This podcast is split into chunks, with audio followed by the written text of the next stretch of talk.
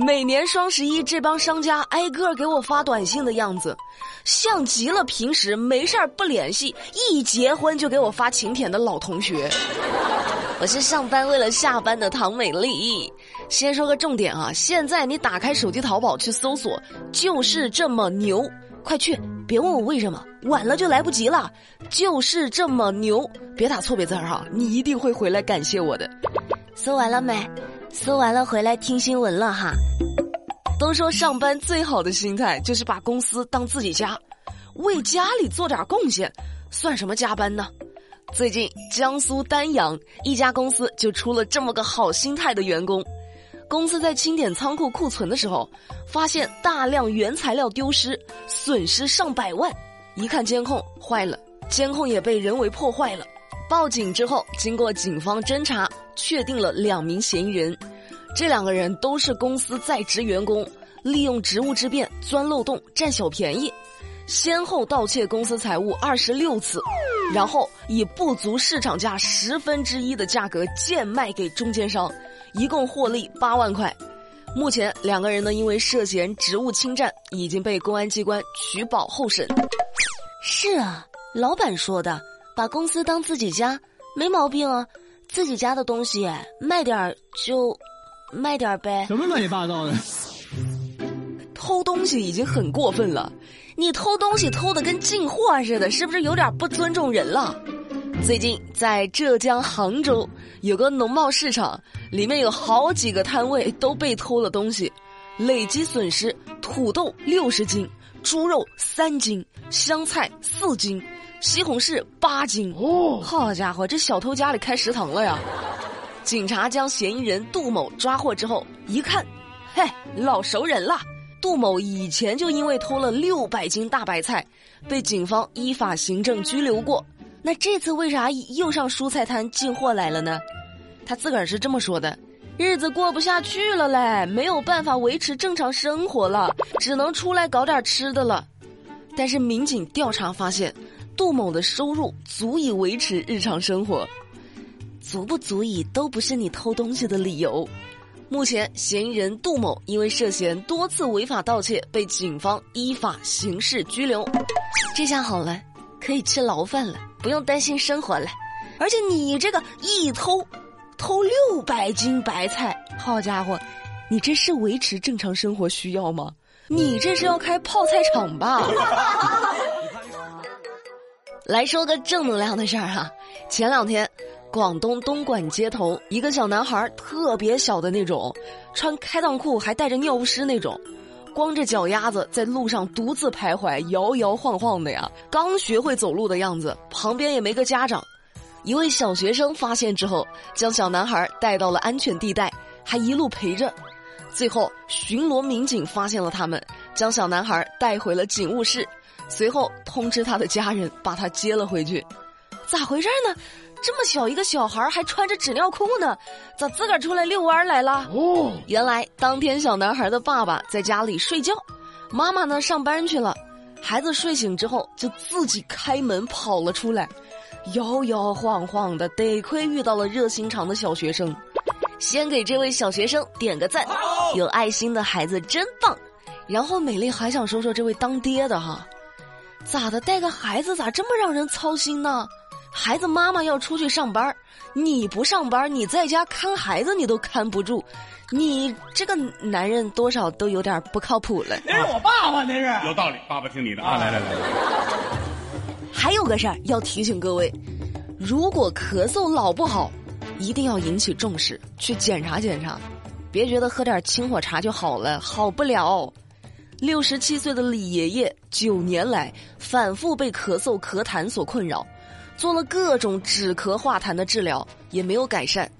今年下半年以来，症状不断的加重，开始出现了发热、喘息加重的症状，连上厕所、洗脸都需要家人的搀扶。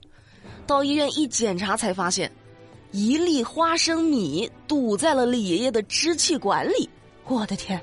所以这粒花生米在爷爷的支气管里待了九年，好家伙，都包浆了吧？所以老爷子九年里都没去医院检查一下，还是一直没有检查出来？美丽温馨提示哈，老人家、小孩子吃花生等这种圆形的食物的时候，一定要特别注意，不要卡在喉咙或者进入气管，这都是非常危险的。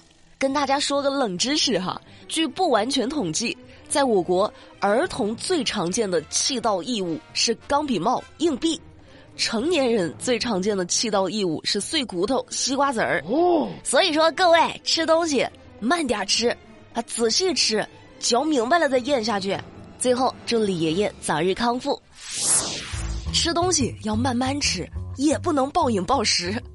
广州五十三岁的张阿姨特别爱吃肉，最近呢就觉得冬天到了，想进补一下，于是一顿吃了三斤牛肉和海参炖鸡等食物。都是大补的呀，然后肚子痛被送到了急诊，一查，急性胰腺炎，而且血脂严重超标，超标到什么程度呢？有多严重呢？比正常人高了足足六十七倍，不是一倍，不是两倍，是六十七倍。他的静脉血在放置之后都会变成奶茶色，还好经过抢救，张阿姨化险为夷。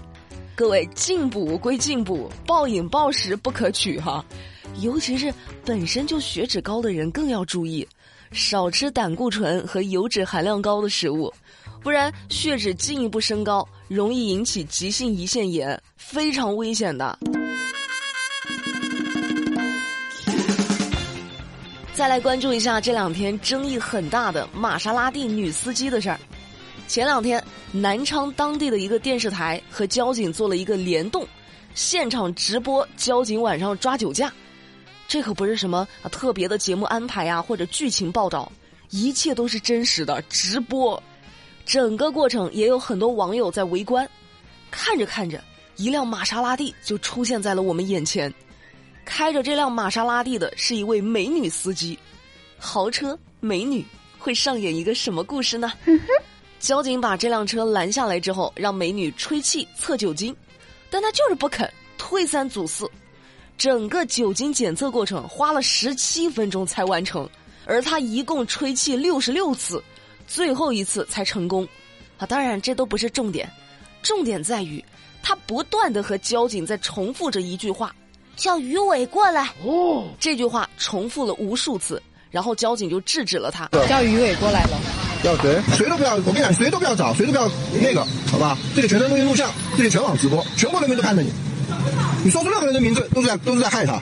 各位要知道，这是在直播间呢，很多网友在看的。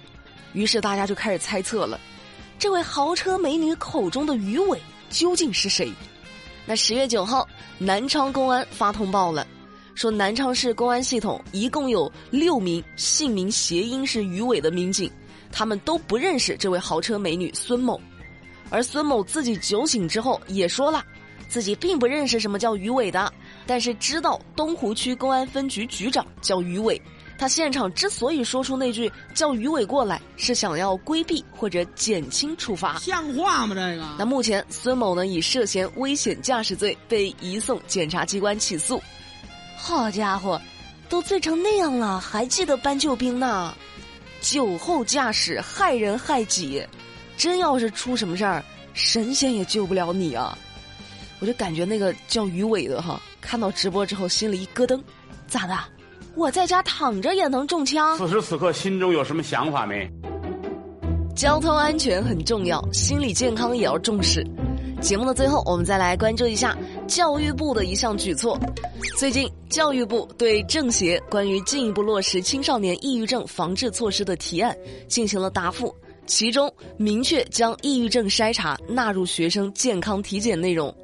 并且要建立学生心理健康档案，评估学生的心理健康状况，对测评结果异常的学生给予重点关注。以后要关注的不仅仅是孩子们的成绩，还有孩子们的心理健康。这个举措，美丽给降龙十八赞。但是有一点啊，美丽特别担心，就是筛查出来的结果能不能做好保密措施呢？以免更影响孩子的心理以及同学之间的相处。好啦，那节目的最后，我们还是老规矩，来看一看在昨天的那期节目互动里有哪些精彩的留言。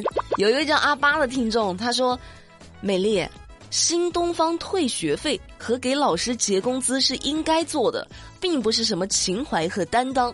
捐课桌椅倒是可以表扬，话是这么说的没错，但是在这个情况下，有多少教培行业直接卷款跑人了？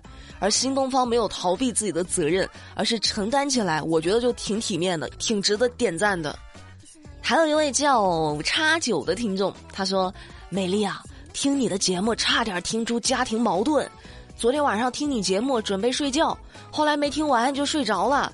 今天早上发现你说了一晚上，醒的时候吓了一跳，旁边居然有个女人在说话，那场面有点尴尬。那你不知道喜马拉雅有一个功能叫做定时关闭吗？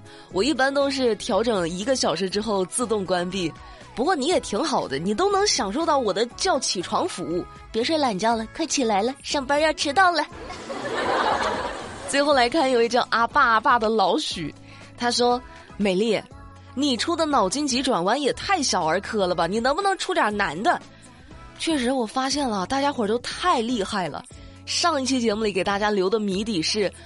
一毛钱能够买几头牛？大家都猜出来了，九头啊，九牛一毛，是不是确实有点简单了？那今天我们说一个难一点的，听好了，有一个人特别饿，而冰箱里有鸡罐头、鱼罐头、猪肉罐头，他应该先打开什么？节目下方欢迎评论留言，留下你的答案。明天的节目里，美丽再为大家揭晓。了解更多资讯，参与话题互动，新浪微博、抖音、喜马拉雅都可以去搜索关注马栏山广播站，就能够找到我啦。我们明天不听不散，拜拜。I love you.